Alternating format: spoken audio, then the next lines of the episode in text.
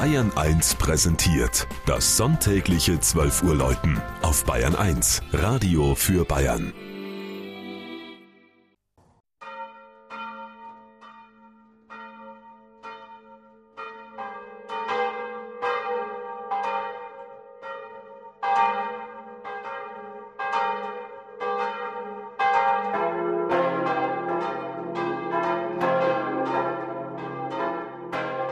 Großwaldstadt in Unterfranken.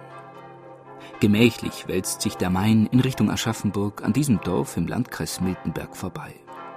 Mehr als 4000 Menschen, die in der Landwirtschaft, vor allem im Weinbau, im Handwerk, aber auch in Hightech-Betrieben arbeiten und die wohl bekannteste Handballermannschaft Bayerns sind hier zu Hause. Prächtige Fachwerkhäuser und neu gepflasterte Straßen und Gassen prägen den alten Ortskern. Eine davon folgt einer alten Heerstraße, die am nassen Limes entlang führte, wie die Römer den Main hier nannten.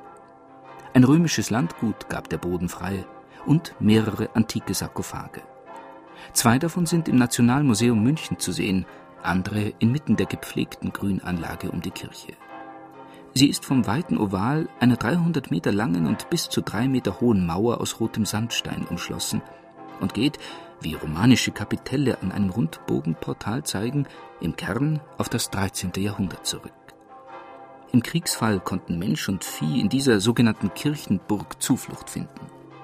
Das Gotteshaus ist im Laufe der Jahrhunderte immer wieder mit der Gemeinde gewachsen. Zuletzt 1936, als das Langhaus neu erbaut wurde. Innerhalb des alten Mauerrings war das jedoch nur möglich, indem das Schiff um 90 Grad gedreht wurde und sich jetzt in Nord-Süd-Richtung erstreckt. Dabei blieben der Turm erhalten, dessen Untergeschoss noch aus dem Frühmittelalter stammt, und das Portal des Vorgängerbaus, einer 1755 auf Maria Himmelfahrt geweihten Barockkirche.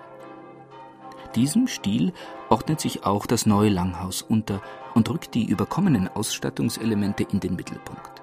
Allen voran den Hochaltar mit seinem vor 250 Jahren vollendeten Gemälde mit Maria Himmelfahrt, dem Patrozinium das heute in Großwallstadt gefeiert wird.